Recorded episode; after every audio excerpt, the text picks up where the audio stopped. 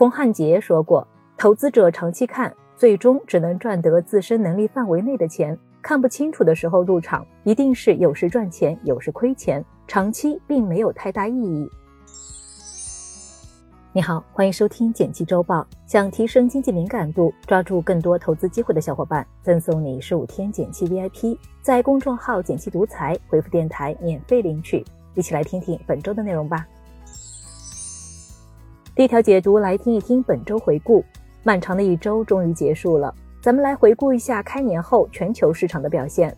先说说 A 股，本周是个高开低走局，原因一是持续流入的外资出现了撤退。随着鲍威尔态度转为偏鸽，美股反弹，人民币资产优势减弱，资金回去了一部分。二是 A 股上千家公司预告二二年的业绩，疫情下亏损企业挺多的。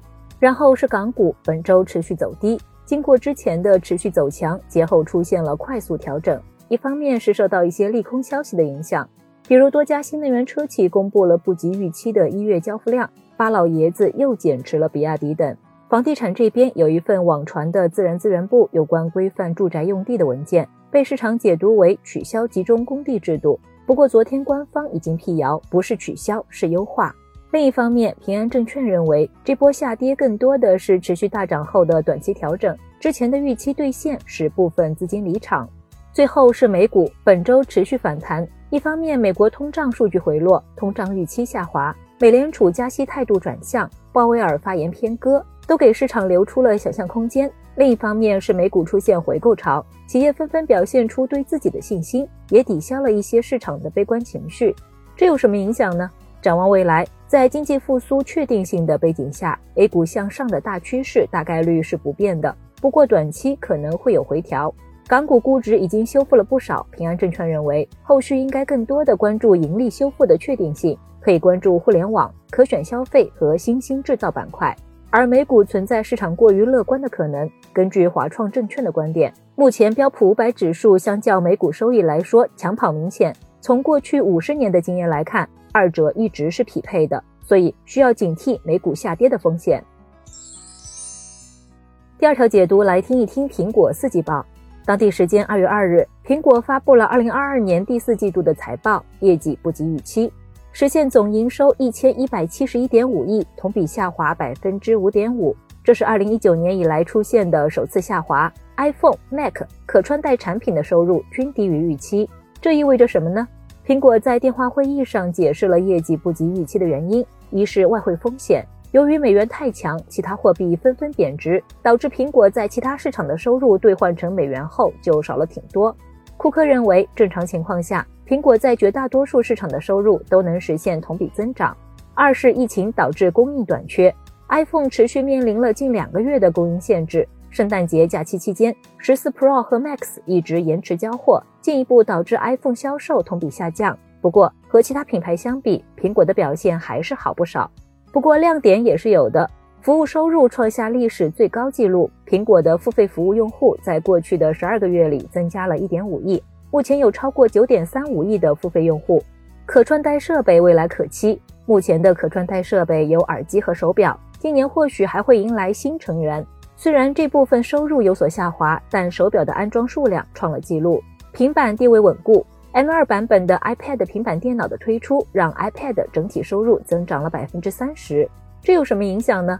苹果没有给出下一季度的业绩指引，不过 CFO 预计一季度收入会增长，电脑和平板的销量可能会同比下降。分析师预计下一季度的营收约为九百八十亿美元，而且为了刺激销售，目前正在测试先买后付功能，未来可能推广到其他国家，同时也在积极开拓印度市场，正在筹备开设第一批零售门店。对于这次导致营收下降的供应链问题，库克表示，生产已经回到苹果满意的水平了。对于苹果的未来，库克一如既往的有信心。第三条解读来听一听，提前还贷热潮。最近的房贷利率真是低到感人，这让不少房奴起了提前还房贷的念头。结果就是现在排队可能要排到四月份了。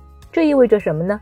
提前还房贷的热度从去年就开始兴起了，不过那个时候还没有这么多人提前还贷，现在已经到了预约不上的地步了。这一方面是因为利率逐渐走低，那些在高利率时期申请房贷，现在手头又比较宽裕的朋友，就想着提前还贷，减少利息。另一方面是现在理财收益波动比较大，且不及预期，有一些朋友就想着来还房贷。那到底要不要提前还贷呢？有一个非常简单的判断标准，比较一下你的投资收益率和房贷利率。如果你的投资收益率高于房贷利率，意味着投资收益能够覆盖利息，咱们就可以考虑将资金更多的用于投资。反之，可以考虑提前还贷。不过有部分朋友不建议提前还贷，一方面公积金贷款利率极低，首套房五年期以上的公积金贷款利率是百分之三点一，很多理财收益都能超过，而且如果不用来还贷的话，放在账户里也只有百分之一点五的一年期定期存款收益，长期来看也不划算。另一方面，提前还贷需要准备一大笔钱，如果家庭的抵抗风险不足，最好留些现金在手中。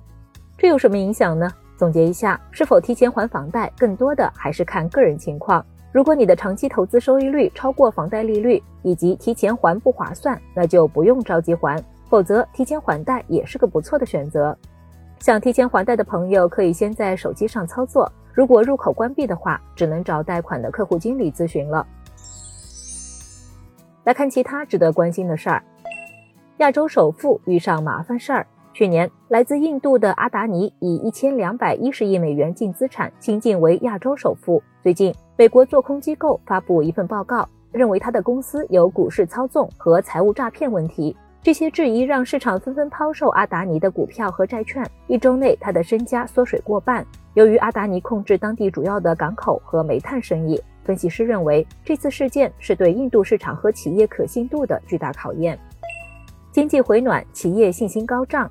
昨天，财新服务业 PMI 升到了五十二点九，高于预期五十一，五个月以来第一次扩张，乐观情绪升到了二零一一年二月以来的最高水平。相比于制造业，服务业的反弹力度要大很多，新业务指数首次增长。随着全面放开，加上过年让需求迅速恢复，目前三大 PMI 指数都到了扩张区间，经济景气明显回暖。香港、澳门免费发机票了。昨天。国务院宣布，二月六日起全面恢复内地与港澳人员往来，口岸和各种运输应开尽开。消息一出，旅游软件上香港、澳门的搜索热度都超过了百分之三百。而且，香港还表示向全球游客免费发五十万张机票，夏天还会给香港市民和大湾区居民送一些。澳门也宣布将向内地、台湾及海外发放十二万张机票。最后简单总结一下，我们一起回顾了本周大事件，然后带你了解了苹果财报，最后和你聊了聊提前还房贷。感谢收听简七周报，喜欢本期内容的话，欢迎分享给朋友免费收听。最后推荐一篇精选的晚上聊财经，会看这五点，普通人也能找到好工作。欢迎点击文字区链接收看。周末愉快，周一见哦。